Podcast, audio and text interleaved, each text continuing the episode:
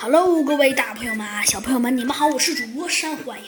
上集中啊，山欢迎给您讲到了，咱们的猴子警长和小鸡墩墩呢赶到了现场，发现弗兰熊啊已经站在那里了。弗兰熊啊正在大声说着呢。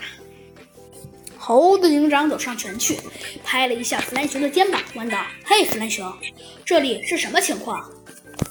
呃，呃，对不起，你们怎么才来，猴子警长？真是太太不给我面子了！哎，弗兰熊，你别卖关子了，快说这是怎么回事？猴子警长开门见山的问道。嗯，呃，好像，哦，好像是，好像是这样子的吧？他想了想，说道：“呃，如果……”如果我没看错的话，好像听他们说，好像是盗贼，呃，砸碎了一个，呃，砸碎了一个，呃，砸碎了一个什么？砸碎了一个。玻璃，然后后钻进了商店。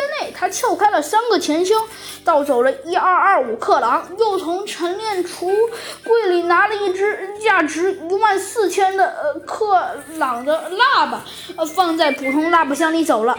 哦，是这样啊！猴子警长想了想，说道：“好吧，看来这件事情，这件事情……”猴子警长想了想，说道：“嗯。”这件事情的确是有点问题，猴子警长说道。不过嘛，猴子警长说到这儿不说话了。嗯，好吧，看来小鸡墩墩，我们得看看这个案子了。